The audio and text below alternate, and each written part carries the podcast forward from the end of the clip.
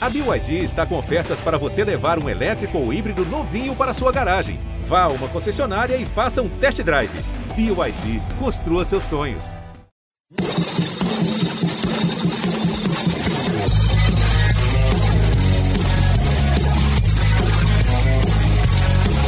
Que passe, Gabriel!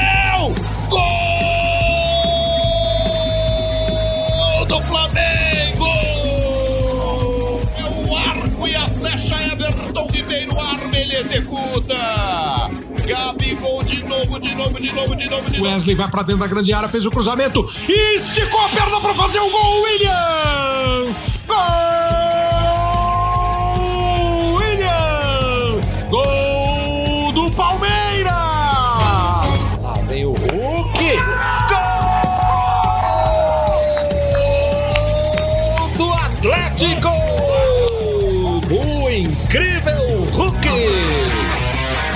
Salve, salve! Estamos chegando com mais uma edição do podcast A Mesa, a Mesa Redonda do GE. Comigo, André Rizek, com Paulo Vinícius Coelho e com Luiz Roberto. Fala, PVC! Tudo certo, Zé. Eu, eu tenho, não quero ficar lacrando que não é meu caso, não, não gosto disso. Mas eu acho que essa, essa rodada do Campeonato Brasileiro serviu um pouco para clarear que tem, de fato, um entre três times que vai ser campeão. Ou o Flamengo, ou o Palmeiras, ou o Atlético. Porque no começo do campeonato a gente tinha São Paulo, Grêmio e Internacional e eles não vão chegar. E, a, e as três vitórias desses três times, ah, com todo o respeito a Fortaleza, Bragantino e Atlético Paranaense, eu acho que é por aqui que nós vamos descobrir quem vai ser campeão. Embora ainda faltem dois terços do campeonato. Nessa rodada a gente teve São Paulo 0, Fortaleza 1 no sábado, Ceará 1, Atlético Paranaense 0, Corinthians 1, Atlético Mineiro 2, Fluminense 0, Grêmio 1. E no domingo, o Cuiabá derrotou a Chapecoense fora de casa por 3 a 2 Palmeiras derrotou o Atlético Goianiense por 3 a 0 Flamengo derrotou o Bahia por 5 a 0 com três gols do Gabigol. O Inter derrotou o Juventude por 1 a 0 Bragantino e Santos empataram por 2 a 2 e nessa segunda-feira a rodada fecha com América Esporte. A gente tem o Palmeiras líder com 28 pontos em 12 jogos, seguido pelo Atlético Mineiro, 25 pontos em 12 jogos, Fortaleza 24 pontos, 12 jogos, Bragantino 24 pontos, 12 jogos, Atlético Paranaense 20 pontos, 11 jogos e o Flamengo no G6 com 18 pontos e 10 jogos, dois a menos que o líder Palmeiras. Fala, Luiz! Oi, Rizek, o PVC. Ótima semana para todos vocês, que seja uma semana produtiva. É, gostaria de acrescentar nessa linha de raciocínio duas ponderações. A primeira é que certamente é, o Palmeiras é o único que tem elenco para fazer com que um outro time, não aquele chamado titular, dê conta do recado. Dou como exemplo o Fluminense, que poupou quatro, cinco jogadores e não foi capaz sequer de competir legal contra o Grêmio do Filipão. Né? Foi muito aquém daquele time considerado titular. E aí perde.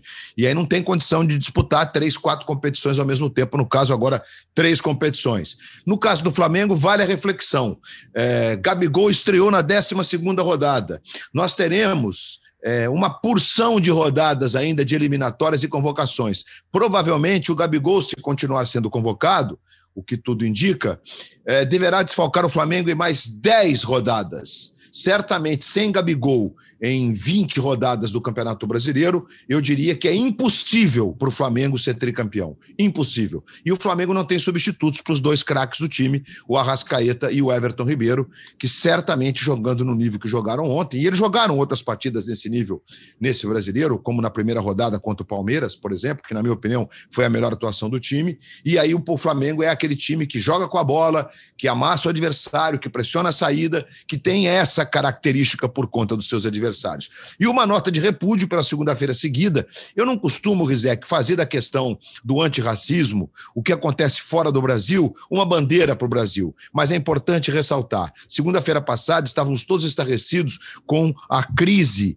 dos homofóbicos, dos, dos fascistas na Europa em relação aos três meninos da Inglaterra, especialmente o Rashford. E hoje é contra Lewis Hamilton, que é uma bandeira contra o racismo no mundo, e ah, não só o racismo, contra a homofobia, é, contra a discriminação, enfim, a, a, sempre a favor das minorias, simplesmente porque houve uma disputa de corrida e o queridinho da, da, dos fascistas acabou batendo e não conseguiu completar a prova. Ridículo essa posição é, que nos provoca uma reflexão muito grande. Eu sei que não, não há métodos de conter essas manifestações, mas onde, vão, onde vamos parar? Onde estamos errando que não conseguimos sequer travar um diálogo com essas pessoas que estão na contramão da história? É muito triste, mas é uma realidade que temos que viver com ela.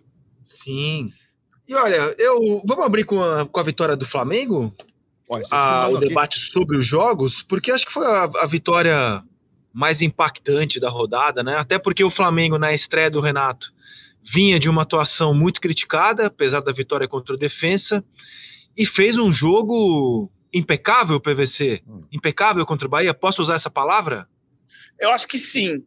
Acho que foi impecável. Foi, foi impressionante a maneira como o Flamengo foi avassalador na marcação na saída de bola como dificultou muito o primeiro passe do Bahia, o Bahia tentou sair jogando com bola no chão o tempo inteiro e teve muita dificuldade, ao ponto de, no, no meio da primeira etapa, o Dado Cavalcante dizer que os jogadores estavam liberados para dar o pico para frente porque não estava dando para sair. E essa era a grande característica do passado do Flamengo que a gente entendia que tinha desaparecido. Foi um jogo avassalador com a presença do Gabigol. Acho que tem um, tem um aspecto da, da, da presença do Gabigol apenas na 12 rodada que é é, que é relativa a essa, essa dificuldade que os clubes no Brasil têm, é, dificuldade de jogar o campeonato. É, lembra muito o que acontecia em 2012, ano de Olimpíada, em que o Neymar jogou 47% dos jogos do Santos, e o Santos ficou no meio da tabela, mas o Santos não tinha o elenco do Flamengo. Ah, isso tem essa, essa, corrida com obstáculos, que é o Campeonato Brasileiro.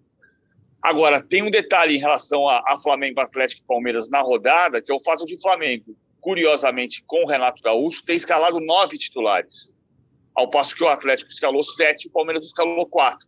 Isso também tem a ver com a sensação que a gente sai dessa 12 segunda rodada muito favorável ao que a gente viu do Flamengo. E aí, Luiz, é, impecável é, é. a atuação do Flamengo? É, é, eu, é, é, assim, eu acho talvez seja um pouquinho, um pouquinho demais, né? Porque vai, daria o impecável daria uma leitura de time perfeito, né? Acho que o Flamengo teve, teve falhas no sistema defensivo mais uma vez. É, a atuação do Arrascaeta é sensacional. Aliás, não, não só essa atuação, é, como já no jogo, nos jogos que, que o Arrascaeta tem jogado desde a volta da, da, da Copa América, ele tem sido o melhor jogador do time, ele fez uma atuação espetacular. Agora, certamente, como o futebol é um jogo coletivo, não adianta você ter um meia espetacular como o Rascaeta e não ter alguém para botar a bola para dentro, né? E ontem, com a volta do Gabigol, você tem esse cara que é certamente é, o maior ídolo do, do Flamengo depois do Adriano. É, o Adriano é o maior ídolo do Flamengo depois dos da era Zico, e agora nós temos o Gabigol. É claro que esse time tem outros, outros jogadores espetaculares. Ontem a gente teve um Rascaeta mais por dentro, com o Michael fazendo a beirada, é, e o Flamengo jogando com seus três meias, se é que a gente pode dizer assim, se é que a gente também não pode colocar o Arão nessa, nessa, nesse, nesse time de meias, né? Porque com o Arão ali é um volante que sai muito para o jogo, que tem passe que quebra a linha, que, que ajuda a fazer essa, essa, essa, esse posicionamento mais no alto do time, mais próximo do gol adversário. E claro que com Everton Ribeiro e Gabigol você completa o quarteto, e, e esses jogadores são de exceção. Aliás, a, a, a, o primeiro ruído do Rogério com a gestão do Flamengo, com a diretoria do Flamengo, foi exatamente a falta de substitutos no estilo de jogo de Arrascaeta e Everton Ribeiro e Diego. Porque não é uma questão de você ter outros três caras desse nível, que provavelmente você não vai ter. Não há, não há disponível no mercado assim. Você contrata e tem e mantém eles como alternativa. Mas toda vez que esses caras não jogam, você tem que mudar o jeito do time jogar. Né? É, e esse time tem por, por, por DNA é, a forma de jogar lá no campo do adversário, pressionando, ficando com a bola e tal. E o sintoma que destacou o PVC agora, me parece que tem a ver muito com primeiro, a vantagem que o Flamengo adquiriu no pior jogo da temporada, que foi o jogo contra o Defensa na Argentina, foi o pior jogo do Flamengo na temporada, mesmo nos dias que perdeu, o Flamengo não jogou tão mal, mas ganhou o jogo, traz uma vantagem contra um time muito perigoso. E me parece que não é vontade da gestão do Flamengo abrir mão do Campeonato Brasileiro. E aí me, me, sinto que tem uma sinalização importante aí, porque nós sabemos que nos últimos anos o Renato não disputou o Campeonato Brasileiro com o Grêmio, né? E agora não só está disputando, como é, a gente viu na entrevista depois da partida, né? Ele zoando o Gabigol, falando do DVD dele. O Renato jogou mais que o Gabigol, né, Luiz? Podemos cravar que, como jogador, o Renato foi maior que o Gabigol, né? Ou não? Olha, não é fácil de cravar, não. Não é fácil não. de cravar. O Renato, é, obviamente que o Renato não era tão próximo do gol quanto o Gabigol. Talvez hoje em dia ele até fosse. Né? Ele talvez fosse escalado assim, mais perto do gol. Né? O Renato, nos 4-4-2 daquele tempo, ele era o segundo atacante. E na seleção também. Né? Se você pegar gols marcantes da seleção, você tem sempre o Renato participando deles como um segundo atacante, saindo da meia para a beirada e fazendo linha de fundo e cruzando perfeito e rompendo adversários e também fazendo gols importantes. Né? Eu, assim, a minha, a minha visão da grande atuação do Renato por uma questão até emocional, na seleção brasileira, foi um jogo que foi a reinauguração do José Amalfitani. Foi um jogo Brasil-Argentina que terminou empatado por 3 a 3 que até o, o, o Bianchese, o careca Bianchese, foi um dos destaques da seleção, mas o Renato aquele dia catou o touro a um e falou: tá bom, eles não vão ganhar da gente hoje aqui. Eles querem ganhar da marra, mas não vou deixar. E não deixou mesmo. O Renato foi um jogador espetacular ao longo da vida, mas o Gabigol, assim, eu acho que o Gabigol tem um pouco mais de recurso que o Renato. O Renato tinha o Renato tinha uma forma de, de, explosão física maior do que a do Gabigol, né? Ele costuma dizer que ele era o Cristiano Ronaldo com duplo airbag, ABS, etc e tal. Isso ele disse também amigos, que, um, que eu estava apresentando, não sou eu que estou dizendo, foi ele que disse, né? Se comparando com o Cristiano Ronaldo. É, e acho que o Renato faz sentido quando ele se compara com o Cristiano Ronaldo, porque ele sempre foi assim na vida, né? Ele sempre se compara com o nível de excelência. E, mas, Rizek, essa é uma pergunta difícil, viu? Você fez assim, é, assim, Renato e Gabigol? É uma pergunta muito difícil. Agora, para o Flamengo, o Gabigol já é maior que o Renato. Não, para o Flamengo é, mas eu acho que o Renato jogou mais que o Gabigol. Para o Flamengo, sim. O, o, o Gabigol ganhou o, a Libertadores da maneira como ganhou, campeão brasileiro 2019 da maneira como o Flamengo jogou. Agora, se a gente volta para 87... 2020 também, o campeão, o campeonato de 2020 passa muito pela recuperação da contusão e volta passa. do Gabigol, BBC passa, que, é que o campeonato de 2020 o Gabigol fez menos gols em função de ter uma participação de, de lesões muito frequentes. Agora, o, a gente volta para 87, 87 o Renato foi um dos maiores jogadores do mundo. Sim, sim. Na, é. eu, eu não comparo com o Cristiano Ronaldo. Acho que o Cristiano Ronaldo é um fenômeno de.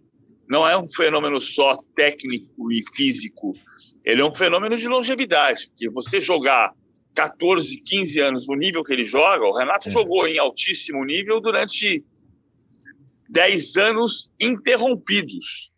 Porque não foi seguido. Não. O Renato foi brilhante no Grêmio 83, 82. O, Grêmio, o Renato PVC, foi brilhante no você sabe que eu, Você sabe que eu estava no Maracanã em 1982 ou 3, no jogo contra o Botafogo, que o Grêmio ganha por 3 ou 4 a 0. Minha memória hoje não está daquelas, daquelas eu precisas. Vou ele aqui. Que ele era reserva. E ele entra com o jogo em andamento. E ele faz chover no Maracanã em, em, em um tempo. É uma coisa assim. que é, é, é, Nós saímos do Maracanã e falamos, meu Deus, que esse cara é de outro planeta, não é possível que exista um jogador desse nível. É, concordo com vocês, né? O Renato foi um jogador espetacular, realmente. E, e esse dia é incrível, que é assim, uma atuação daquelas que você fala, nossa, meu Deus, temos aqui um titular de seleção brasileira, candidato a ser. E o Renato, a passagem dele pela Europa foi toda conturbada. E a gente não sabe o que seria, né? Se ele talvez tivesse a disposição de ter passado aquele período de adaptação e tal. É... Eu não sei, acho que é 83 PVC esse jogo contra o Botafogo. 83 tem 2 1 a 1 Grêmio 1, Botafogo 1 no Olímpico, não. Grêmio 1, Botafogo 1 no Maracanã. Não. 82 não tem. 81 o Renato não jogava ainda. Eu vou achar não jogava ainda. Então, Enfim. É, eu vou achar que jogo é esse. Peraí. E é isso, eu vou, vou assim, ó. Isso para dimensionar o que o PVC está dizendo, porque ele teve algumas interrupções, mas se você volta de 83 para outros anos mais para cá, você vê que o Renato foi. Foram uns 10 anos mesmo de, de alto nível, interrompidos ali aqui, mas de alto nível, concordo. Cruzeiro 92, Cruzeiro, Cruzeiro 92, jogou é. demais. Demais. Jogou demais, mas assim, mas em 91 no Botafogo, no 91 não foi nada demais. 92 o Botafogo ele foi, ele foi bem no primeiro semestre, depois o Cruzeiro foi extraordinário. Então, assim, é, é, é, muito interrompida, assim, não tem o um nível do Cristiano Ronaldo no sentido de jogar li, de, um, de, um, modo linear. O Cristiano joga 15 anos no, no, no mesmo é, patamar, não, não, que é, é o... É. Assim, ó, eu perguntei do Renato, porque o Renato deu uma zoada no Gabigol depois do jogo, né? Dizendo que o Gabigol vai se impressionar com o DVD do Renato. E isso diz muito sobre como o Renato combina com o perfil do torcedor rubro-negro, com o perfil desse elenco. Né? O, o rubro-negro é um ser ah, da zoeira, esse elenco é um elenco que curte esse tipo de, de marra, de zoeira.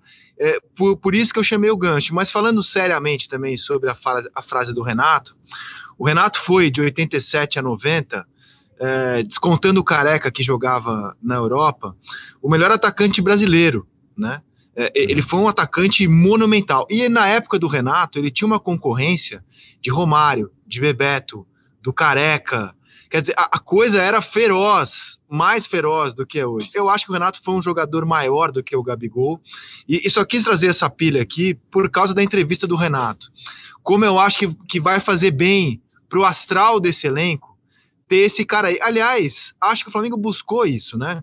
O Rogério tem. Não estou aqui avaliando se é melhor ou é pior, é, ser mais recatado, ser mais reservado, ser um cara mais sério, mais sisudo como era o Rogério, porque o Rogério no futebol ganhou muito, se transformou no maior jogador da história do São Paulo, assim como o Renato é o maior jogador da história do Grêmio. Os dois são gigantes, mas eles têm personalidades muito distintas. E sem até entrar no mérito da qualidade do trabalho, me parece que essa personalidade do Renato era algo que o Flamengo e o torcedor do clube vinham buscando, Luiz. Por isso que eu toquei nesse ponto aqui. Claro, claro. Acho que acho que você toca, você levanta bem. É uma pauta maravilhosa, é, porque eu acho que dá discussão, né? E o Gabigol tem 24 anos, não sabemos qual será o caminho do Gabriel aí para frente, né?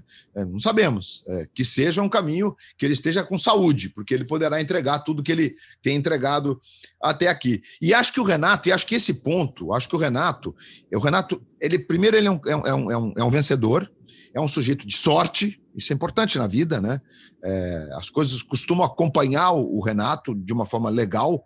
É, e aí você tem quarta-feira, incrível, porque ontem, conversando antes da rodada com alguns colegas e jogadores, né? Eles o Renato é tão sortudo que o time jogou tão mal contra o Defensa e Justiça que tudo que acontecer na Bahia de positivo vai para conta do Renato, dito e feito né? Dito e feito. Já está todo mundo achando, tá vendo? O Renato arrumou o meu campo, botou o Arão de volta, botou a Rascaeta por dentro, já é o Flamengo do Renato. Não é ainda, nós sabemos, né? Mas é, o Renato é um cara que acrescenta muito na questão emocional, no jogo de palavras. O Renato sabe trabalhar esse lado. E ele no Grêmio, ele, ele chegou num nível altíssimo nessa, nessa relação. Inclusive, quando, ele, quando o time estava jogando mal, ele dizia que o time era o melhor, o meu time é isso, o meu time é aquilo. Ele conseguia passar uma autoestima absurda para os seus jogadores. Então, esse é Renato, esse é Renato Gaúcho. E acho que Renato, nesse aspecto, no Flamengo, eles têm algo que se, algo que, que, que se, eles se completam. Isso faz bem. O Flamengo gosta desse tipo de postura, né? E o Renato também. Então, isso, isso dá um casamento. Isso vai dar uma relação que pode ser longeva, inclusive. Então, vejo pontos positivos mesmo. E assim, o, o blog do PBC de hoje, quando ele coloca esses três na disputa do título, é o que eu penso também. Né? E, eu só não coloco o Flamengo de forma eloquente quando digo isso na televisão e na rede social e tudo mais, porque dependemos dessa questão que toda que envolve a tabela. Né? Aí a gente vai começar em setembro, tem eliminatória. Aí a Rascaeta, Everton Ribeiro, Gabigol, Isla, os caras devem ser convocados. Não é quando colocar o Pires da Mota, que vai ser convocado, mas Pires da Mota hoje não é o jogador preponderante nesse elenco do Flamengo. Aí em outubro tem de novo. Aí em outubro tem de novo. Mais duas ou três datas. Né? É, e aí a gente, se eu não estou enganado, em novembro tem de novo. Brasil e Colômbia, dia 11 de novembro. Né? E depois o Brasil vai jogar contra a Argentina no dia 16. É o jogo da Argentina que faz a gente lembrar. Então, é óbvio que isso vai ter impacto no brasileiro. É óbvio que vai ter. E o Flamengo não tem o elenco do Palmeiras. E me atrevo a dizer que talvez o Flamengo não tenha o elenco do Galo. Então o Renato vai ter uma trabalheira aí é, para não abrir mão do brasileiro. Ele vai ter que se virar nos 30 aí nesses jogos em que ele não terá esses, esses quatro, cinco jogadores que são a diferença, que são, que são a energia, que fazem que o Flamengo jogue certamente o futebol mais prazeroso. Mesmo o Palmeiras sendo reinventado de novo pelo Abel, e a gente não tem uma surpresa nisso aqui, a gente fala isso aqui o tempo inteiro, né? Que o Abel hoje talvez seja o melhor treinador em atividade no futebol brasileiro, por tudo que ele tem feito. Ah, mas o elenco é maravilhoso. Sim, mas o cara reinventou o time. E ontem ele escalou o Patrick de Paulo e Beck. Gente, isso é treinador que tem controle do que está fazendo. E o Palmeiras tem um elenco mais homogêneo. Se não tem um jogador genial como. Agora vai ter até o Dudu, como o Arrascaeta, né? Ele tem jogadores que fazem o mesmo papel E tem o melhor jogador do campeonato até aqui, junto com o Hulk, que é o Scarpa. Enfim, eu... é uma abrangência bem legal essa discussão. Eu fico encantado com ela. É, porque assim, ó, a, gente, a gente fala que o Palmeiras tem um melhor elenco, porque a diferença entre titular e reserva é menor no Palmeiras. Mas você pegaria uh, porteira fechada, o elenco do Flamengo com os titulares que fazem uma diferença danada, Rascaeta, Gabigol, uhum. Everton Ribeiro. Você pegaria esse time com os reservas Capciosa abaixo ou o elenco do Palmeiras? Não, porque aí é interessante, né? Sim, mas porque, se você assim, falar, cancelaram as eliminatórias, peguei o elenco do Flamengo. Ah, ah, sim, verdade. Eliminatórias tem, tem um peso da convocação. Muito embora o Palmeiras perca as né, eliminatórias do Everton, Gomes é, e o Vina, mas é verdade. Não, não, não, não, não teremos rodada nas eliminatórias. O campeonato para para ser mais para ser mais honesto, não dá para a gente pensar em cancelar eliminatórias, né? Não dá. Eliminatórias fazem parte do conjunto da obra que nesse processo da pandemia as eliminatórias poderiam ter sido jogadas de forma diferente, mas não importa. É, o que não dá é para o calendário ser encavalado com outro. Isso é uma promessa da, da CBF faz 20 anos que é uma promessa. Os caras não cumprem, não conseguem por N motivo, mas não cumprem. É, e aí eu, eu pegaria o do Flamengo se não tivesse calendário encavalado. Com calendário encavalado, o do Palmeiras. O do Palmeiras. Agora, eu acho que. Acho que Olha, polêmico, hein? Polêmico isso aí. Não, não foge, não, PVC. Ele, é, o Luiz pegaria do Palmeiras porteira fechada. E o senhor? Não, eu, eu, acho, eu acho que o Palmeiras não tem o jogador decisivo que o Flamengo tem a mais. É. E esse jogador pode ser, pode ser o Dudu. Eu acho o elenco do Palmeiras mais, mais coeso, mais inteiro. Ah, mais. Então, ele, ele é mais propenso para jogar a temporada toda, mas ele não tem o diferente aquele que, você, que inventa um gol, que inventa uma jogada. Você vão pensar que o Palmeiras ontem jogou uma partida segura o tempo inteiro contra o Atlético Goianiense, mas ele fez o segundo e o terceiro gols nos acréscimos Verdade. e ele foi decidir o jogo no segundo tempo num gol contra. Então não teve. E o Dudu jogou. E o Dudu, que é o jogador que mais tem essa capacidade de inventar um gol, ele jogou. Jogou numa posição diferente, jogou pelo lado direito. O Abel já disse que ele pode ser 7, 10 ou 11, ele pode ser ponta direita, ponta esquerda ou, ou meia central. Ele jogou o Dudu para o lado direito porque ele não queria que o Dudu acompanhasse o outro Dudu, lateral direito do Atlético Goianiense. Então ele deixou o Dudu mais livre da marcação, mas o Dudu não foi, o Dudu fisicamente não está bem ainda. Ah, então, mas o elenco do Flamengo tem mais gente que inventa, inventa vitórias. Do, ponto de vista do Renato, dessa história de, de dar confiança para os jogadores, o caso mais explícito, por enquanto, é uma semana só, é o Léo Pereira. O Léo Pereira jogou duas partidas seguras. E isso pode ser um fator de, de, confiança do vestiário também. Acho que o Renato vai fazer algumas coisas meio autorais, ele colocar o Rodinei e não o Mateuzinho, que vinha jogando bem, pode ser um indício disso. Agora, só para voltar para aquela questão do Renato, e eu acho que o Renato foi, foi um dos maiores jogadores do mundo em 87, já não acho a mesma coisa em 89, ah, por causa dessa irregularidade que eu citei. Ele jogou no Maracanã, Luiz, três vezes pelo Grêmio entre 82 e 84. Eu acho que o jogo que você está se lembrando é Grêmio 2, Fluminense 1, dia 7 de abril de 82. Ele entrou no lugar do Baltazar no segundo tempo e o Grêmio ganhou de 2 a 1 Ele não fez gol. Pode ser. Mas Pode é, ser. Deve, eu, eu, eu, eu puxei pela memória aqui, porque tem um outro jogo importante, é, Botafogo e Grêmio, que o Baltazar fez até três gols nesse jogo, mas o Renato não jogou essa partida, se eu não estou enganado. Enfim, é, é já, já tenho, eu, já tenho, eu já tenho aqui a, a memória sendo devidamente. E a gente fez uma pesquisa, ó, pelo Flamengo, o Renato nunca fez três gols no jogo, tá? Então, pelo menos nisso, o DVD do Gabigol fica maior que do Renato. A justiça seja feita. O Gabigol joga mais próximo do gol, né, né Rizek? Justiça seja Sim, não. feita. Sim, não. Só para trazer Mas é uma um, provocação, um é uma elemento provocação, aqui. É só trazer um elemento. Não, eu, eu acho o Renato mais jogador do que o Gabigol, e isso não diminui em nada o Gabigol, é porque o Renato não, foi um dos maiores atacantes que eu vi jogar. É, porque é o seguinte, Rizek, é, existe identidade, né? É, se você me disser assim, é, é, o Renato é o maior jogador da história do Grêmio, como ídolo, Provável. E o Renato tem até condição técnica de ser considerado assim, né? Mas é, é, o exemplo não foi feliz, porque existem outros ídolos de, de, clubes grandes, importantes, cujo maior ídolo não é, tecnicamente falando, o maior jogador da história daquele clube. Outros jogou mais. Claro. Né? Óbvio. É, São Paulo, por óbvio, exemplo, não, o maior ídolo é um goleiro. Né? O maior ídolo é um goleiro. Né? Aí você fala, ah, mas ah, o, o Rogério... Rivelino é tecnicamente o maior jogador da história do Corinthians e Isso. provavelmente não é o maior ídolo da história do Corinthians. Provavelmente, o Marcelinho superou em títulos, em conquistas. Neto, e, talvez, né? em Neto, carinho. Neto, né?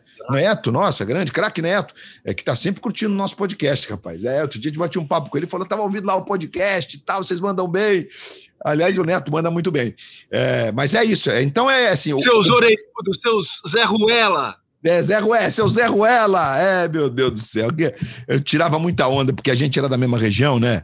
É, me lembro até do acidente, quando o Neto é, saiu da pista e ficou dentro do carro, preso um tempão ali perto de Santo Antônio de Posse, lá na nossa região, na grande São João da Boa Vista, né? Na, na região, região, metropolitana de São João da Boa Vista. Mas então é isso. O, o Gabigol no Flamengo ele tem uma identidade que é absurda. Né? Isso transforma o Gabigol num, num, grande ídolo. Hoje você divide o Flamengo. É, antes do Zico, nós temos também grandes jogadores. Dida talvez tenha sido a grande expressão. Nós temos na geração Zico outros grandes ídolos, como é o caso do Júnior, com 856 partidas com a camisa do Flamengo. Ninguém jogou mais pelo Flamengo que o Júnior, que o Maestro Júnior, né? Obviamente. Só que junto com o Zico, embora tenha um título sem o Zico, já com o Júnior longevo. O Júnior é um daqueles caras que jogou 20 anos, né? Bom a gente destacar isso, né? E aí ele conduz o Flamengo num time bem limitado a um título brasileiro, jogando de volante. É bom a gente lembrar, né? Em 1992, o, com o último jogo, o jogo que há o acidente no Maracanã, que cai o parapeito, e a gente tem um acidente que as pessoas despencam do anel superior, o jogo é interrompido, inclusive.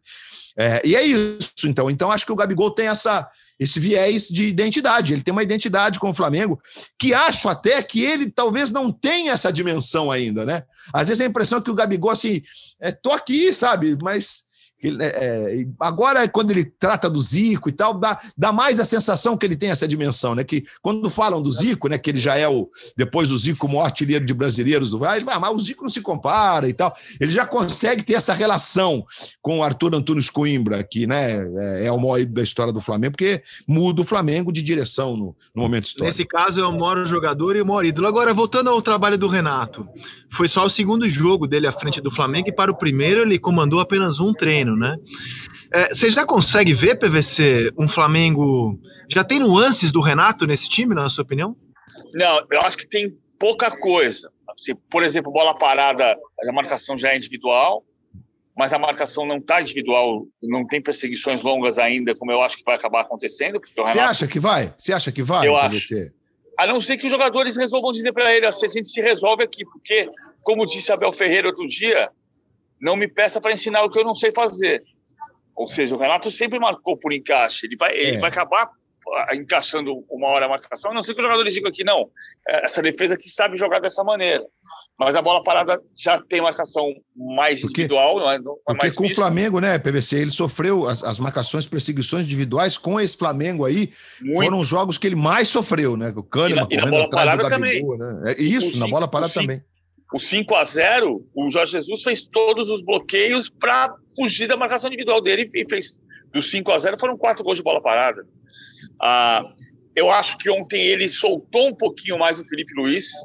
Na minha opinião, o Dado Cavalcante errou ao não inverter a posição do Rossi com o, o Tony Anderson, que estava pela direita, porque o Felipe Luiz fez menos a saída de três por trás, com o Rogério o Mateuzinho fazia amplitude pelo lado direito e o Michael pelo lado esquerdo e o Felipe Luiz vinha por trás para fazer a saída de bola com o Rodrigo Caio e com o Ilharão. Ontem ele fez a saída com o Arão por, entre os zagueiros muitas vezes, então era Gustavo Henrique, Arão e Léo Pereira, e o Felipe Luiz escapava de lateral. Muitas vezes a gente viu o Felipe Luiz correndo para trás, porque o Felipe Luiz está sem velocidade. Então, se fosse o Rossi ali, talvez o Bahia tivesse colocado um pouco mais de dificuldade. Na minha opinião, o Bahia foi, foi mal escalado pela perda do Tassiano, que está saindo para a Turquia. A Turquia, né? O, ele, ele perdeu o meio campo, ele puxou o Rodriguinho para o meio campo e, e, perdeu o setor de, marcação. Isso também contribuiu para o Flamengo. Mas acho que a grande diferença foi essa do Felipe Luiz. Ele deixou o Felipe Luiz mais de lateral. E, e isso pode ser um comprometimento para algumas jogadas defensivamente. O Felipe Luiz precisa entrar por dentro como armador, mas ele precisa jogar protegido. Muita coisa aconteceu do lado, por exemplo, o Fla-Flu. A discussão da torcida toda foi em cima do Felipe Luiz por uma jogada que aconteceu em cima do Gustavo Henrique, que o Rogério tirou o Gustavo Henrique no jogo seguinte, mas que nasceu a jogada de uma subida do, do, do Felipe Luiz para dar o bote no Kaique e a jogada saiu às costas dele. É.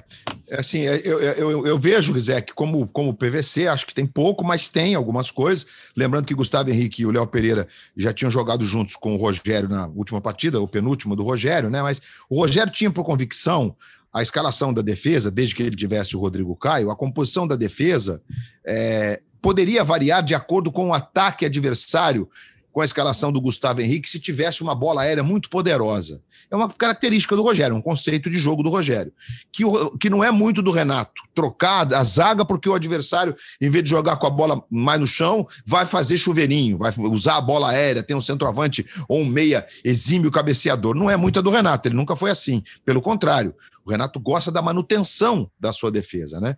Então, assim, eu vi a posição do Arrascaeta como já uma, uma nuance do Renato, o Arrascaeta bem mais sim, por dentro, sim, né? Tem razão.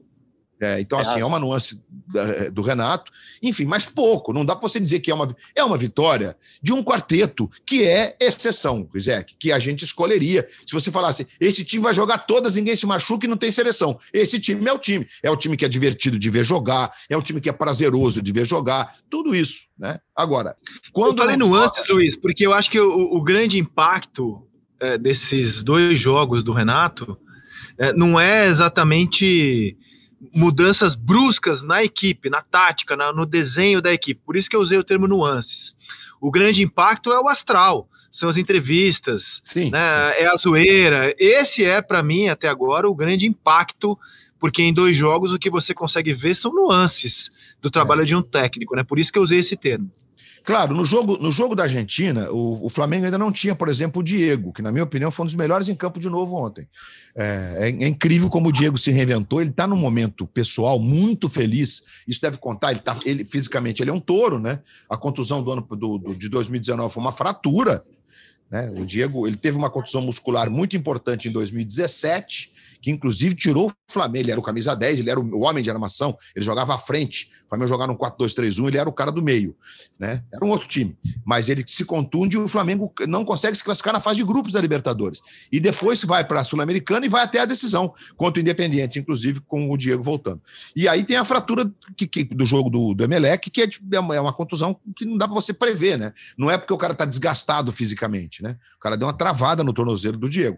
Então, com o Diego inteiro agora voltando, voltando, o Flamengo tem um ganho muito poderoso, porque o Diego de segundo na saída de bola dá o Flamengo. E acho que o Arão vai ser devolvido para o meio-campo. Porque... É, isso que eu queria falar. É, isso que eu ia falar. Isso está muito claro, né? a tá dupla tá será claro. Diego e Arão, né? Porque não Até tem porque o Arão substituto... prefere jogar no meio campo. E não tem substituto para o Gerson. Né? Não, não, não, esse cara não existe substituto para o Gerson. Né? Ah, o Thiago Mendes do Leão, o Thiago Mendes do São Paulo não fez um jogo nota 7. Máximo nota 5. No Lyon, dizem que ele fez um ou outro, nota 7. Então não é um substituto. Né? Então não existe. Não, o, o, é, é, talvez o Thiago Alcântara consiga fazer o que o Gerson faz, mas é impossível. Né? Então não dá para pensar nesse cara. Porque esse seria talvez o cara que tenha. O, o Gerson é um jogador muito peculiar, muito diferente, e de, de, de uma qualidade absurda, né? de um nível técnico altíssimo, de uma, de uma leitura de jogo também. Então acho que devolver o Arão ali, porque, pô, se você contrata Gustavo Henrique, Léo Pereira, o Bruno Viana, você tem o Rodrigo Caio, não é possível que esses caras não vão conseguir jogar um dia. Não é possível, né? É, o Léo Pereira parece que a questão fora de campo atrapalhou um pouco e tal, mas foram jogadores escolhidos a dedo, inclusive. O Bruno não, mas o Léo e o Gustavo pelo Jorge Jesus. Né? Mas, ô Luiz, na ausência do Gerson, me parece assim, mas disparado. A melhor opção é ter o Arão no meu campo. É, é disparada a melhor posição. Bom, não, disparado. É uma característica diferente que dá proteção para o Felipe Luiz, como o PVC destacou há pouco, que é bem importante, porque você pode colocar o Arão gravitando mais para o lado esquerdo como cobertura, e ele faz isso bem, muito bem, por sinal. O lado direito é preferencial, tanto quando ele joga na zaga, o Rodrigo Caio vira quarto zagueiro, mas é, é o, o, Arão hoje é um jogador, Rizek, que atingiu um nível muito alto. O Arão é cognitivo, ele é um jogador que tem o jogo na cabeça. É, o Arão é aquele tipo cara que vai ser treinador. A gente vê, esse cara vai ser treinador. E o Diego vivendo o seu esplendor. Com o quarteto completo na frente, porque lembrando que o Bruno Henrique está machucado. Seria o Bruno Agora, Henrique. O, desculpa te interromper, que você falou do esplendor do Diego e tem o mérito do Rogério aí, que foi achar essa posição para o Diego. Né? Sem dúvida. Isso é um legado Não, do Rogério. Conven... Sim, de, e de convencer o Diego, né? Convencer o Diego no seguinte, no, no seguinte sentido, Diego, você vai se divertir tanto quanto. Você vai ter um compromisso de ocupação de espaço da marcação. Aliás, o Diego não só. E vai jogar mais. E vai jogar mais, vai jogar todas. E vai desfrutar dos seus três últimos quatro anos, não sabemos, de carreira, porque ele está com 36. Né? O futebol está mais longevo, graças a Deus. Mas é isso. Então, é, uma, é, esse é um legado, sem dúvida nenhuma, é um legado. E o Diego deu uma outra configuração para esse meio campo, com o Bruno Henrique voltando. No papel que o Michael fez ontem, certamente o Flamengo, se o Bruno Henrique voltar a jogar no nível razoável, né? Ele não está jogando no nível bom, ele se machuca não estando no nível dos últimos anos. Né? Eu sempre cito 2019 porque o Bruno Henrique fez 35 gols em 2019. Não é normal para um time que teve o Gabigol fazendo 46. Imagina, gente, 82 gols nos dois somados, é isso? Então, enfim, é uma loucura, né? É uma loucura. Claro que não é fácil repetir, mas o Bruno Henrique, numa temporada normal, por um cara de beirada que te entrega 15 gols, e com esses caras jogando, o Flamengo é certamente o time mais exuberante do futebol brasileiro com os titulares. A gente teve nos últimos anos, PVC, olhávamos para o Flamengo do Jesus e dizíamos, é um trabalho autoral, trabalho do técnico, claro, com a qualidade absurda dos jogadores. É, olhamos para o Palmeiras e com a qualidade absurda do elenco do Palmeiras, ah, também falamos que é um trabalho autoral. Te pergunto como foi o Palmeiras nesse fim de semana, porque tem bastante novidade para falar do Palmeiras no Brasileiro esse fim de semana, PVC. Eu, eu, gostei do Palmeiras. Eu, eu, vi muita gente dizendo que o Palmeiras não jogou bem, que o Palmeiras está jogando Primeiro tempo feio. eu não vi o jogo, mas o primeiro tempo foi, foi sonso mesmo, como muita gente não, diz? Não, eu achei o Palmeiras forte. Forte. Não foi um time brilhante, mas foi um time forte. E, e outro detalhe, o Palmeiras jogou com menos sete jogadores. Em é. comparação com o jogo de, de, de terça-feira, de terça-feira anterior, do jogo da Libertadores para o jogo seguinte, uh, você para o jogo contra o Atlético Goianiense, o Palmeiras uh, descansou Marcos Rocha, Kusevich, Vinha, Danilo, uh, Scarpa, Breno Lopes e Daverson. Uh, Breno Lopes é. e Daverson, isso, sete jogadores. Isso, é isso. E segue sem Rony e Luiz Adriano machucados, que também não é. jogaram semana passada. E Imagina. segue sem esses dois, só isso.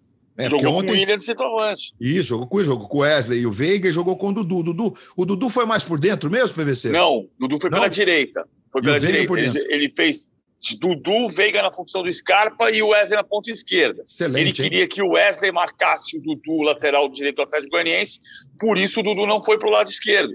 É, é, assim, ele, é, o que você falou de reinvenção, o Palmeiras já jogou 3-4-2-1, já jogou 4-3-3, bastante tempo 4-3-3, até três semanas atrás era 4-3-3, voltou a jogar 4-2-3-1, soma sete vitórias consecutivas, sete do seis do Brasileirão e mais uma de Libertadores, e, e, tudo depois daquela bendita semana de reuniões, depois da declaração que o Abel foi chamado pela diretoria para conversar, não para demitir, evidentemente, para conversar. Vem cá, Abel, você viu o que você fez? Você chegou e você disse para todo mundo no vestiário que o time é uma porcaria, que você precisa dos reforços, que os reforços só vão chegar em agosto e não vai dar tempo. Que, negócio é esse? E depois daquela lavagem de roupa suja, o time ganhou sete partidas consecutivas. Então, é, é diferente, você não vai dizer exuberante para o Palmeiras, você vai dizer forte. É, muito, é um time muito forte, muito consistente. Tem um jogo duro contra a Universidade Católica, tem que ganhar em casa. O Palmeiras não tem tido não teve neste ano tanto sucesso no Allianz Parque quanto muitas vezes fora de casa. Mas é um jogo para tentar um empate, a classificação e seguir depois contra o Fluminense, tentar a, a sétima partida seguida vencendo pelo brasileiro. São sete hoje ao todo, somando uma de Libertadores. Só vou ler a escalação, porque é, o, o, Palmeiras ontem foi a campo com o Everton, já que estávamos debatendo isso. O Everton, Mike, Felipe Melo de zagueiro, Gustavo Gomes e o Renan, Patrick de Paula, depois Danilo, Zé Rafael, Rafael Veiga, depois Gustavo Scarpa, Dudu, depois Breno Lopes, William, depois Daverson, que é o cara agora tranquilo do time, consciente, que, que dita o ritmo, é, é, é, a, é a segurança moral hoje do Palmeiras em campo, Daverson, Wesley e aí o Vina entrou no lugar do Wesley. Foi Me permita então, Rizek, PVC só como referência. O jogo que marca a retomada, olha a diferença. Olha a diferença de escalação, Rizek. A escalação que você acabou de dar. O jogo contra o Bahia, que o Palmeiras vence por 3 a 2 e começa então a série de vitórias. É, acho que esse é o jogo. Jailson, Marcos Rocha, Luan Kusevich, Vitor Luiz, é, os dois Danilos, Rony e Breno Lopes nas beiradas, Scarpa por dentro aí, e o Luiz Adriano. É um time completamente diferente. Olha o poder desse elenco, gente. É, são 11 titulares diferentes. 11 titulares diferentes. É, é, mas é exatamente isso. É, o, é, o, elenco é muito forte, é um outro estilo de jogo. E não é um time defensivo, é um time que tem uma capacidade de, de variação. Não é um time que a gente esteja falando que agora depende do contra-ataque. Lembra de quando ganhou a Copa, a Copa do Brasil? Não, o Palmeiras depende muito da velocidade do contra-ataque, um time reativo. Não é. O Palmeiras é um time que joga de maneiras diferentes, de acordo com as circunstâncias, com o seu próprio elenco e com, e com o adversário. É, desse ponto de vista, o Abel é muito, é muito primoroso o trabalho do Abel Ferreira, com a, o nervosismo que passou, ele está um pouco mais calmo nesse momento, em alguns momentos até muito quieto no banco de reservas, tudo tem um, tem um, um meio termo, a gente cobra sempre no meio termo. Mas é, é, o Palmeiras está muito forte. Ah, vamos ver o que vai acontecer nessa, nesse meio de semana, porque tanto a gente sai de um jogo. Futebol é muito engraçado, é muito metáfora da vida, né? Você está muito. Na, na quarta-feira, o Flamengo foi criticado na vitória. Agora o Flamengo virou o maior time do Brasil de novo. Ele tem um jogo duríssimo quarta-feira contra o Defensa e Justiça. Duríssimo. Em Brasília, em Brasília, o Defensa e Justiça ganhou do Palmeiras e levou a Recopa. Né? Embora o 5 a 0 deixe a impressão de que vai ser menos duro daquilo que achávamos depois do 1 a 0 do Flamengo na Argentina, né? Exato. Agora, Defesa e Justiça, você vai pegar o retrospecto com o Flamengo, é um jogo na história só, o jogo de, de, de Florencio Varela semana passada, mas contra o Palmeiras são quatro jogos na história, e, e é uma história que começou nesta temporada. Nesta temporada, quer dizer, depois de março, foram quatro jogos, o Palmeiras ganhou os dois na Argentina e perdeu os dois no Brasil. O que dá uma noção do que o defensa, como o Palmeiras de visitante, também pode ser perigoso. Agora, eu acho que a exceção do São Paulo, já já retomamos o Palmeiras, né? A exceção do São Paulo, pelas circunstâncias, São Paulo está com muitos problemas para escalar o seu time, né? A exceção do São Paulo, acho que todos os brasileiros são favoritos. Se vão passar é outra história. Mas acho que todos os brasileiros nesse mata-mata da Libertadores são favoritos. Agora, só voltando ao Palmeiras, né? É, o Abel, cara, você falou que ele anda quietinho. Agora, ele é inquieto para armar o time, mexer o time, eu gosto disso, cara. E é um técnico que não, não põe as suas convicções iniciais na frente dos fatos. Então, ele está sempre fazendo é, mudanças de acordo com o que ele vê no campo. Então, ele não contava com o Davidson, o PVC informou muito sobre isso. Ele não queria o Davidson, não, não contava com o Davidson. Aí os fatos foram lá e convenceram o Abel de que o Davidson pode ser um jogador extremamente útil. Ele também não era muito fã do Felipe Melo zagueiro. Ontem escalou o Felipe Melo de, de zagueiro.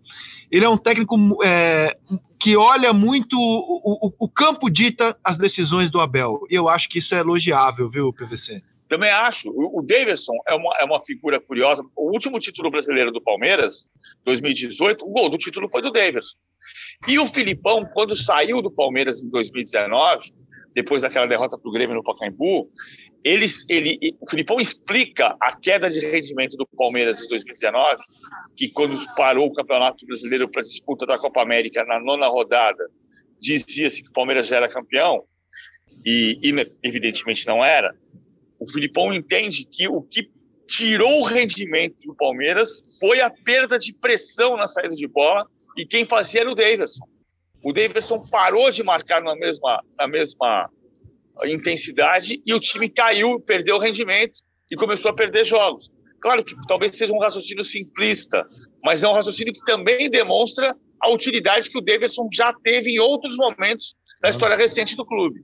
Perfeito, análise perfeita. É, acho que tudo que falamos aqui, Rizek, retrata o que é o Palmeiras. Por que, que o Palmeiras hoje pode ser considerado o grande favorito é, a gente não falou do Atlético ainda, hein? A gente não falou do Galo. já, eu tô guardando essa pergunta para te fazer. É é, para brigar pelos títulos aí. Claro que existem circunstâncias nas competições, você disse bem em relação ao São Paulo, acho que não seria tão ruim quanto está sendo se o São Paulo tivesse os melhores jogadores, porque o São Paulo tem um elenco curtíssimo e reservas de discutível qualidade técnica, e provavelmente o São Paulo vai viver uma semana terrível, porque ele já não tem mais chance no brasileiro e deve ser eliminado da, da, da, Libertadores. Vai restar a Copa do Brasil ao São Paulo e o cuidado para não ficar no fundo da tabela do brasileiro. Será a temporada do São Paulo, a não ser que venha uma classificação heróica contra, o, contra o Racing lá na Argentina, o que eu acho pouco provável, pelo que está acontecendo com o elenco. São Paulo não tem de onde tirar.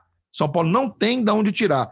E ainda teve que contar com a vontade do Daniel Alves, que embora não tenha sido em nenhum momento um jogador que decidiu para o São Paulo, né? inclusive na, na campanha do Paulistão, ele se machuca no primeiro jogo da final, ele não joga nem a segunda. Enfim, o Daniel no São Paulo, ele, do ponto de vista de liderança, de conquista, de momentos importantes, ele está devendo. Essa é uma verdade. E aí, porque o São Paulo não está pagando, sei lá o quê, que esse é o maior problema do São Paulo, na minha visão.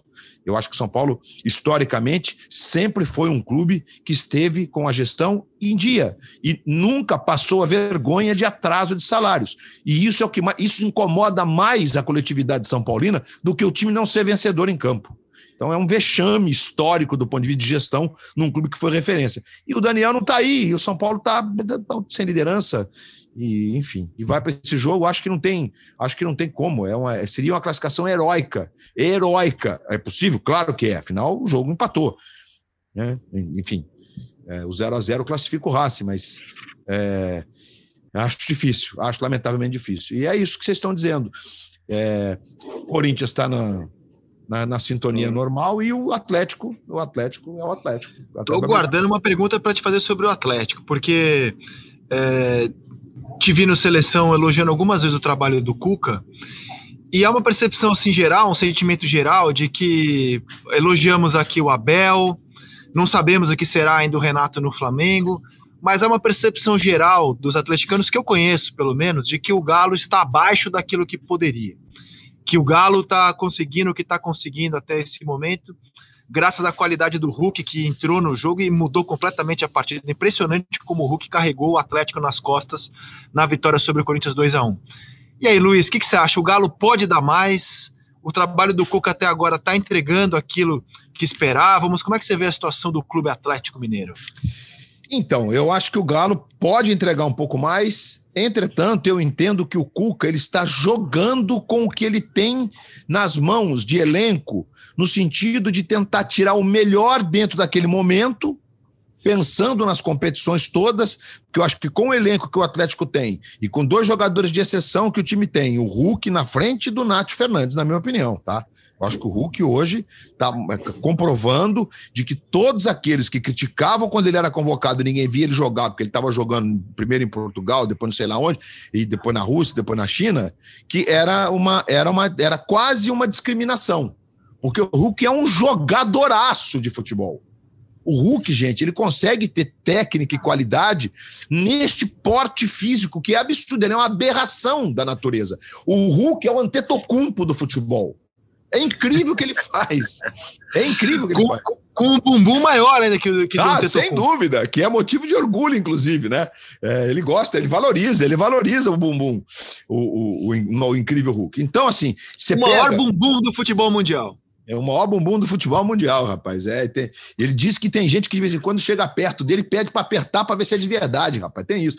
É, é, é, o, é o personagem que é o Hulk. Então você pega o time, por exemplo, do jogo contra o Corinthians, entre jogos de Libertadores e o jogo contra o Boca, um 0 a 0 de visitante. Embora empatar de visitante para muitos seja bom, o 0 a 0 é o pior dos empates, porque qualquer empate com gols no jogo de volta classifica o time argentino, que é um outro Boca antes das férias de meio de ano do futebol argentino, mas é um Boca que tem jogadores capazes de decidir, além de ter a camisa que tem. Então faz sentido o Cuca proteger alguns jogadores para esse jogo. Mas se você não tem embora tenha até, não, é, não vou dizer que o Dodô falhou no gol do Mosquito, que foi um momento emocionante do fim de semana. O Mosquito perdeu o pai pela Covid-19, é, desabou aos prantos. Ele é o maior jogador do Corinthians nesse momento, né? E é um jogador que realmente tem se destacado e dá um drible desconcertante no Dodô. Mas aí, mérito de quem dá o drible desconcertante, quer dizer, não pode mais tomar drible, né? O Dodô é um jogador que, que pode acrescentar, mas o Guilherme Arana está acima do Dodô né, como, como lateral, como ala. E aí você tem o Savarino, por exemplo, não jogou, Nath Fernandes também não jogou. A defesa tem ali um, Alonso com o Natan, sem outros jogadores que podem atuar. Jogou o Mariano, que, na minha opinião, até briga pela, pela coisa. O Mariano, se ele entrar numa forma física condizente com que ele pode render aos 35, ele vai ser titular, porque eu acho que ele é mais jogador que o Guga, é minha, minha interpretação. Mas isso tudo para dizer que é um elenco que tem alternativas e que está na mão do Cuca nesse momento, antes dele ter aquele time titular com padrão que de jogo que vai atropelar e tal, ele está conseguindo ganhar os jogos. Ele mantém o Atlético está a três pontos do Palmeiras. O Atlético está em a, a, a, uma vitória na, na Libertadores. Ah, é contra o Boca em casa? É contra o Boca. É jogo duro, não há dúvida. mas de, de passar, entendeu? Então, assim, vejo é, é, o trabalho do Cuca muito mais pontos positivos do que pontos negativos nesse sentido. Porque não dá para você pensar, esse é o time, vou jogar com ele o tempo todo, porque não dá. Né? Você tem e o Cuca tem convocação, né? Alonso é convocado, é, Savarino é convocado, Nacho pode ser convocado, Nacho pode ser convocado, enfim. É, Hulk pode ser convocado, atrapalharia, sem dúvida. E não vejo nenhum problema no Hulk ser convocado, muito pelo contrário. Nesse momento, o Hulk está jogando mais do que os beiradas da seleção brasileira, mais do que o Everton Cebolinha, por exemplo. E o Hulk ainda joga de centroavante, é como o Richardson. Ele joga de centroavante e joga na beirada tão bem quanto. Então é assim que eu vejo o Galo. Eu acho que a torcida do atleta tem que estar tá, é calma. Porque, Rizek, você não ganhar um campeonato brasileiro desde 1971 é uma pressão. Eu concordo com ela. Mas agora, calma, porque parece que o elenco está bem construído, com, com peças que te mantêm um padrão, e tem dois jogadores de exceção, o Nacho e o poderoso Hulk. Ele tem 13 é, gols e 9 passes para gol. Da possível convocação do Hulk é super lógico, né? Então, assim, se o Tite convocar o Hulk, não tem como criticar, porque você trouxe dados aqui, né? E jornalista não deve brigar com fatos, né? É, não, não, deve ser da tese de que contra argumentos não há fatos, né? Então, você olha os fatos, o Hulk está jogando o que está jogando, beleza. No entanto, a minha percepção é a seguinte: no auge do, da carreira do Hulk, ele foi convocado e não conseguiu entregar, e, é, e era criticado quando era convocado, né? Não conseguiu entregar muita coisa. É, não me empolgaria com a convocação do. Ficaria com um sentimento assim de voltar casinhas, assim, o sentimento de que, olha, os caras que são a geração hoje, a geração convocável, não está dando conta do recado. Temos que voltar para trás e chamar aqueles que vestiram a camisa da seleção sem muito brilho lá atrás. É o sentimento que eu teria, mas não teria como criticar a convocação pelos fatos que você traz aqui, a Agora, bola que ele está jogando. Uma ponderação que deve ser feita em cima da, dessa, sua, dessa sua análise, porque a Copa de 2014 ela é um, uma espécie de um adesivo naqueles jogadores. O Neymar ficou blindado, não é porque ele não jogou o jogo da Alemanha, não, é porque ele tem um talento absurdo. Né? Não, o jogo da Alemanha o Thiago Silva também não jogou, estava suspenso por uma bobagem que ele fez no jogo contra a Colômbia. Né?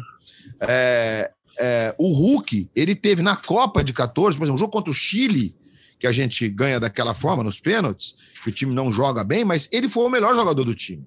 Só que isso ficou, ficou com, com, com esse rótulo, ficou com esse adesivo, né? É o fracasso da seleção de 2014. Então a gente tem que ter cuidado mesmo ao analisar, e você tem razão também nesse aspecto. É, é hoje, hoje tem, é, olha, dos que têm sido convocados aí, poucos estão entregando tanto quanto o Hulk. Tinha uma época na seleção brasileira de basquete, tinha uma época, começo dos anos 90, era assim: é, basquete brasileiro, os times sempre mudavam e os jogadores eram sempre os mesmos. É, o time de Franca mudava de nome todo ano e assim por diante. E no futebol, os times eram sempre os mesmos, os jogadores sempre mudavam. A impressão que eu tenho é que o futebol virou basquete. Os jogadores são sempre os mesmos, os times é que mudam. Red Bull Bragantino, é, mas o Hulk continua o mesmo. Eu não levaria o Hulk para a seleção porque não, ele tem 35 anos de idade, cara. Não vai acontecer. Não é, não, não é o cara que vai chegar daqui a um ano e meio para ser jogador de Copa do Mundo. Ele não tem mais esse nível internacional. É, ele tem um nível para o Campeonato Brasileiro. Ele é extraordinário para o Campeonato Brasileiro. Como foi para o Campeonato Português em 2011. Eu estava aqui revendo o ano em que o André Vilas Boas foi sensação no Campeonato Português, atropelou o Benfica do Jorge Jesus na época e foi campeão português da Liga Europa. E o Hulk fez mais gols no Campeonato Português do que o Radamel Falcão Garcia, que foi destaque da temporada. Foi eleito o melhor jogador da, da, da, Primeira Liga, foi artilheiro do Campeonato Português. Mas assim, ele tinha 25 anos, hoje ele tem 35. Eu não, se convocar, convocou, mas eu não, eu não acredito que seja ele a solução para o ataque da seleção brasileira. Não, acho eu, eu, eu, eu só acho que o Luiz trouxe dados interessantes que, assim, não nos permitiriam, de forma objetiva, falar uma convocação errada, mas seria o fracasso da geração atual, né? Richarlison, Vinícius Júnior, Everton Cebolinha, caramba, assim, vocês não, não conseguem pegar o bastão e levar adiante, né? Seria o fracasso da, da, da geração atual. Você falou de basquete, eu quero falar um pouco da final da NBA, mas antes, Opa. ô Luiz, ô Luiz, Opa. eu não posso perder a oportunidade, porque é cada vez mais raro gente que entende de Fórmula 1 no Brasil, né? Fórmula 1 foi, infelizmente, perdendo mídia no Brasil. Ainda tem muita gente que entende e uma delas está aqui conosco hoje. Eu quero saber o seguinte: afinal, Verstappen e Hamilton, aquilo é acontecimento de corrida normal? Mereceu a punição, a punição foi leve. E aí, Luiz? Conta pra gente. Amigo Rizek, amigo PVC, você sabe que na hora do acidente ontem eu conversei com alguns colegas daqueles que estão acompanhando Fórmula 1 há muitos anos. É, vou citar dois queridos. É, um estava na transmissão da TV Bandeirantes, que é o Reginaldo Leme, e outro é o nosso Galvão Bueno, né? Ambos com interpretações diferentes do acidente. É, eu, eu, depois de, de ver, de rever, de ouvir, porque qual é, por que, que houve essa polêmica, Rizek? Simples de entender. A, a COPSE, que é uma curva de altíssima velocidade, que era a primeira curva depois da reta, eu digo antiga, mas não é tão antiga assim. É, Silverstone trocou a reta de largada, que eles chamam de asa de Silverstone, fizeram uma nova área de, de boxe e mudaram o traçado da pista. Em 2013, né? Então é outro dia. Nos, nos, outros 60 GPs de Silverstone, a COPS estava lá como a primeira curva. Ao longo dos anos, a COPS não foi uma curva onde os pilotos tentavam ultrapassagem. É, obviamente que é impossível dizer para um piloto de Fórmula 1 você vai ultrapassar onde há um ponto, é, é, do ponto de vista da engenharia, possível. Não, não, ele ultrapassa onde ele achar que dá. Então, eu acho, e, e, o Hamilton depois ultrapassou o Leclerc, circunstância diferente, porque ele estava com o pneu mais inteiro, estava com o carro mais inteiro e estava com a asa e passou na ele passou na copse o, Leclerc. Parece que foi até um capricho do Hamilton dizer: olha, é possível passar aqui. Na hora da. Porque na primeira volta, quando eles disputam roda-roda, tocam rodas, o que é maravilhoso, né? A gente lembra de, de Mansell, de Mansell e Senna tocando rodas, e, e Senna e Piquet tocando rodas em, na Hungria, em Budapeste, depois da ultrapassagem do Piquet, que para muitos é a maior de todos os tempos, no fim da reta. Lá, uma, uma, uma reta de 900 metros, não dá para comparar com ontem. Mas eu, depois, acho que foi acidente de corrida. E na hora eu era a favor da punição e tinha que ser uma punição menos branda do que foi, porque óbvio que o Hamilton acumularia pontos decisivos para o campeonato. E o Verstappen saiu fora. E muita gente defende que ali o acidente é muito grave pelo fato de eles estarem a 300 por hora e uma batida pode ser fatal. E foi violenta. Mas depois, revendo é, o drible do Hamilton na Copse, que é uma. Gente, aquela manobra numa curva 300 por hora, numa das curvas mais difíceis da Fórmula 1, é manobra de gênio. E mais, era o momento do Hamilton dizer o seguinte: se o Verstappen é considerado por todos o piloto mais arrojado que surgiu nos últimos anos, eu posso ser tão ou quanto ou mais do que o Porque o Hamilton, quando surgiu, ele não era o cerebral de hoje, ele era o arrojado. E aí, Rizek, se você lembrar da, da, da, imagem dessa ultrapassagem, o Hamilton faz um drible no Verstappen. O Verstappen, inteligentemente, porque assim, o regulamento diz que o piloto na frente pode fazer um movimento, ele não pode fazer o zigue-zague. Então o Verstappen leva o carro levemente para a direita e dá o lado de fora para o Hamilton, com a curva para a direita, não consegue passar na copse. Não vai dar, é impossível por fora. E se ele espalhar um pouquinho, ele joga o cara fora. O que aconteceu? O Hamilton apontou no retrovisor como quem fosse ocupar o lado de fora e veio por dentro e tinha espaço. E ele tem meio carro ao lado do, do Verstappen. Aí todo mundo, quem é a favor da punição, diz: Pois é, então dava para passar sim, mas é o contorno de uma curva. E eles tocam por centímetros as rodas. E o Verstappen se dá mal, como poderia ser ao contrário. Então, eu acho que foi acidente de corrida e acho que é uma vitória é, única, espetacular. Pena que não foi a centésima, porque aí seria, então, algo absurdo, né? Porque ele nos braços do povo, e foram 350 mil pessoas no fim de semana em Silverstone. É, acho que. E depois o, o, Verstappen reclamou de que, com o Verstappen no, no, hospital, o Hamilton não deveria ter feito a festa que fez no pódio. Sim, mas o Verstappen estava no hospital sabidamente inteiro. Porque a notícia foi essa. Ele foi por precaução. Eu, eu fechei com os que acham que foi acidente de corrida o Verstappen incendiou essa rivalidade, né? Os sim, sim. Do, do, Eu acho que agora ela se estabeleceu de vez. É, esse Exato. é o divisor. o que vai deixar a temporada ainda mais saborosa. O Verstappen é o atual líder. É, eu, que só acompanho por farra, queria ouvir a opinião do especialista. Eu gosto de achar PVC que entenda um pouco de basquete. É, e sou um apaixonado pelo basquete. É, me, me parece natural afirmar que o Milwaukee Bucks tem tudo para na quarta-feira ser o campeão da NBA.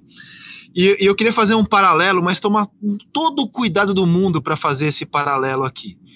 Eu acho que o Milwaukee vai ser um campeão visto ao seu tempo, mais ou menos, mais ou menos como foi o, o Detroit nos anos 80. Por que, que eu estou falando isso? Porque nos anos 80 a gente tinha dois times muito queridinhos, né? Que eram o Boston, que eram o Lakers, o Boston é, genial do Bird, do Lakers genial do Magic Johnson e companhia. Isso. Showtime, e você showtime. tinha Showtime e, e, todo mundo queria ver esses dois se enfrentarem. E você e você tinha também o Michael Jordan chegando, e aí veio lá, vieram os bad boys do Detroit Pistons, é, com a Zaya Thomas, com o Joe Dumars, com o Rodman, com o Bill Lambert. E, e, é um time espetacular, mas a época era visto assim, poxa, esses caras estão estragando a festa. A gente queria ver Larry Bird, Magic Johnson, esses caras aí com jogo físico, malvado, né? Os caras eram marvados, batiam, estão estragando a festa é um pouco o sentimento que eu tenho nessa temporada, porque você olha para os jogadores que você tem na NBA e claramente eles não estão no Milwaukee, também não estão no, no, no meu entendimento. Então é, é, uma final assim com dois meio que intrusos. Talvez daqui a um tempo a gente olhe para esse elenco do Milwaukee o Giannis Antetokounmpo, que não consegue acertar lance livre, mas é um grande jogador, o Middleton, que está jogando uma barbaridade, o Holiday, que é puro coração, o Brook Lopes, o PJ Tucker, e talvez a gente tenha um conceito melhor sobre esses caras do que tínhamos no começo da temporada. Mas eu acho que é um, é um campeão legal pelo jogo coletivo, gostoso de ver jogar, um time que defende pra caramba, marca pra caramba, e tem um jogo coletivo muito interessante no, numa NBA dominada muito pelas cestas de três nos últimos anos mas é um campeão que não é o campeão dos queridinhos. Não tem o LeBron, não tem o, o, Golden State. Isso, não, não tem, tem, o Curry, o jogador. Thomas, não é, tem o Kevin Se Durant. você olhar, é, os últimos campeões, o Toronto, o Golden State, os times do LeBron, né? Lakers e Cleveland. Mas essa aqui foi a temporada da, da, da Covid, não foi? Assim, Foi a temporada da Covid e das lesões. E das das lesões. lesões. Mais do que da das. Covid. Mais do que Mas da as Covid. As lesões a- prejudicaram muito. Mas as lesões são resultado da Covid. Pode As ser. lesões, as lesões são muito resultado de você ter feito uma temporada corrida no ano passado e ter, e ter emendado uma temporada com uma quantidade de jogos num espaço de tempo curtíssimo, o que aumentou muito as lesões de jogadores que poderiam estar nas finais e fez os times que, que, que não eram exatamente os favoritos chegarem. Aí, agora, a final que começou meio água com açúcar termina de uma maneira extraordinária. né? O Chris Paul errou na, no finalzinho do jogo, no finalzinho do, do, do- do quarto jogo, né, que foi o jogo do empate 2 a 2 e, e aí o Milwaukee ganha, faz 2 a 2 e vai para virada, faz 3 a 2 Não, e no jogo, transformou numa, numa E final no, jogo- e, no, extraordinária. e no 3x2, sem dúvida que o Broker perder aquela bola é, no finzinho do jogo, que ele podia ser a bola da virada, para o Holiday, que, que, que é uma roubada de bola espetacular. Nenhum, nenhum, pelo amor, nenhum, de, nenhum demérito para o Holiday, que é uma roubada espetacular. É incrível como ele tem a E depois uma ponte aérea Uma mágica. ponte aérea, Antetokounmpo. mágica. O Tetocum fez 41 pontos, pegou 13 rebotes, 41 pontos errando o lance livre, né? É que ele teve. Ele tinha até melhorado o percentual de, de aproveitamento dele. Mas o que eu acho, Guizé, é que você- a tua análise é uma análise bem legal, porque a gente teve dinastias nesse período, embora no caso do Cleveland, que fez finais seguidas e ganhou só uma, mas um time que tinha o Kyrie Irving e o, e o, e o LeBron jogando naquele nível, era muito prazeroso de ver jogar. Então era, é- é- se concentrou mais na- nas costas do LeBron, porque depois ele sai e é campeão nos Lakers, levando os Lakers a quebrar uma fila histórica. É óbvio que não ter o LeBron na final desses últimos anos. E, e- e mesmo o o Golden State, que foi meio queridinho mesmo pelos, pelos, pelos Splash Boys e as cestas em profusão de três, porque o Golden State só não ganha mais um título porque o Clay Thompson e Kevin Durant se machucam juntos. E aí tem um jogo de 50 pontos do Curry. Mas é o jogo seguinte, o Curry não consegue andar, porque ele jogou sozinho, carregou sozinho o time. Mas Então, pro então, esporte, sim. pro esporte é muito mais legal você ter uma final surpreendente, apesar de ser a final do Campeonato das Lesões, que eu acho que são custo, do que eu, eu costumo sacanear, né? Que, Assim, a gente está falando há 10 anos que o futebol brasileiro ia espanholizar, o que espanholizou foi a NBA. que teve quatro É, mas, mas, seguidas, mas, mas o State PVC Cleveland. foi muito frustrante ver, por exemplo, na reta final, o Kyrie Irving não poder jogar, É. o Kawhi não poder jogar. Foi, Sim, foi frustrante Mas nesse não, e o Mas é Harden, e o questão Harden jogando. O Harden a meia boca. O Kawhi, se o Kawhi tá, a, a- sequência seria diferente. Os Clippers fizeram um jogo de igual para igual. Com, com o Kawhi, um cara que dá 30 pontos. Imagina, o Kawhi é um cara de 30 pontos e 10 assistências. O duplo-duplo dele é, é o melhor duplo-duplo que pode ter. Enfim, é, é- é- realmente as contusões foram preponderantes. Agora, a linguagem do PVC, a, a leitura do PVC, o Rizek, por esse aspecto é legal. Só que eu, eu, Sim. assim, eu, eu, acho assim, sabe? Eu acho que seria muito sem graça se a gente revezasse durante 10 anos os campeões. Ah, cada ano é um campeão. É legal que você tenha dinastias. Ah, E as dinastias é que fazem o esporte ser isso que é. É, é, é o Mas desafio aquele de período- você romper. Ah, Mas aquele período foi o único período da história do esporte americano com quatro finais repetidas. verdade. Golden verdade. State e Cleveland. É, Assim, por isso que eu sacaneio, assim, é. A gente tá esperando espanholizar o futebol brasileiro, espanholizou a NBA e não espanholizou o futebol brasileiro. E não é para espanholizar. Assim, você também, claro que assim, a final desse ano não seria e Milwaukee. Não seria. Mas ela é em função de um acúmulo de, de jogos que causou um acúmulo de lesões e que foi tirando jogadores muito competitivos. E aí a gente apostou que ia ser o Chris Paul o grande expoente das Mas a finais. contusão do ombro também atrapalhou a vida do Chris Paul. Porque Também. por mais que o cara né, esteja inteiro agora, uma contusão no ombro pro, pro, pro, pro, pro armador, porque se você falar ah, com a contusão no ombro, foi pro, sei lá, vamos colocar aqui, pro, pro Eiton, que é o vamos, pega, bom, o Eiton faz 20 pontos, né? Então talvez o exemplo não seja tão bom, fez 18 no último jogo, mas é um pegador de rebote e tal. Agora o Chris Paul é a precisão, é, é, o- é- é os passes espetaculares, é o jumpzinho que ele não erra nunca e errou vários. Aliás, errou três seguidos nesse jogo quando o time teve para virar o jogo. O Chris Paul, em condição normal, provavelmente nós teríamos o, o Phoenix vencido o jogo. Né? É- Esse é o legal do. O Chris Paul meio que Mas- se- mas- mas é uma um pena ponto- o Chris Paul não ser campeão, é uma pena. É, o Chris Paul é um dos gigantes que não tem o, o anel, meu Rizek. Ah, é, eu, eu, eu gosto do Chris Paul, não, não, não sou tão fã assim dele, É, mas ó. não, não acho que seja. é, Não é o Kevin Durant, pelo amor de Deus. é. Não, não, nem o Irving. Mas olha, É, eu, eu acho que tem, tem um lado positivo aí. O fato de você não ter os jogadores extra classes, né? Acho que de todo mundo que tá jogando a final, o Antetokounmpo é o jogador mais especial, apesar da É. sua inabilidade incrível para lance livre. Mas assim, tem um lado positivo, que é o jogo coletivo se sobressair nas duas equipes, né? Mas principalmente no Milwaukee. Isso vai ser legal, assim, de você ter um campeão cuja força está no jogo coletivo e no coração, cara, Se porque o Milwaukee é campeão. muito raçudo, Se, Se for, for. campeão. se for. Mas nos dois times o jogo coletivo é muito forte, né? O, o Phoenix tem uma troca de bolas que é linda de ver no ataque. É, é, não É, que, é é que o Milwaukee marca muito, né? O Milwaukee tem uma marcação que é um negócio muito sério. Então isso pode ser interessante também. O jogo coletivo. Tucker é o maior marcador da liga nesse momento? Ah, não sei te falar, eu não tenho meu grau de especialização não chega a tanto, não, não, não, não sei te falar. Mas é legal ver os caras marcarem, né? E assim, os caras jogam com coração, com uma raça absurda. Eu acho que eles vão ser campeões na quarta-feira e na sexta a gente comenta aqui. Por hoje é só, meus amigos. Algo mais, PVC? Puxa, que Não, bom. acho que é isso daí. Falei até de basquete hoje. Falando É, até de, de basquete, hoje. Se Basquete. não cortarem, vai pro ar aqui o nosso pitaco de basquete de Fórmula 1, Luiz. Vai, vai.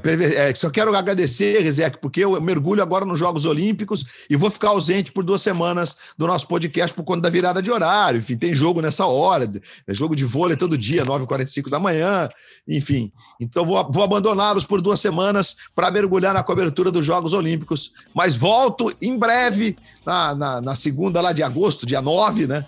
Com a corda toda, se Deus quiser. Meio desatualizado de Brasileirão, porque eu vou dar um tempo de Brasileirão. Mas volto com a corda toda, tá bom?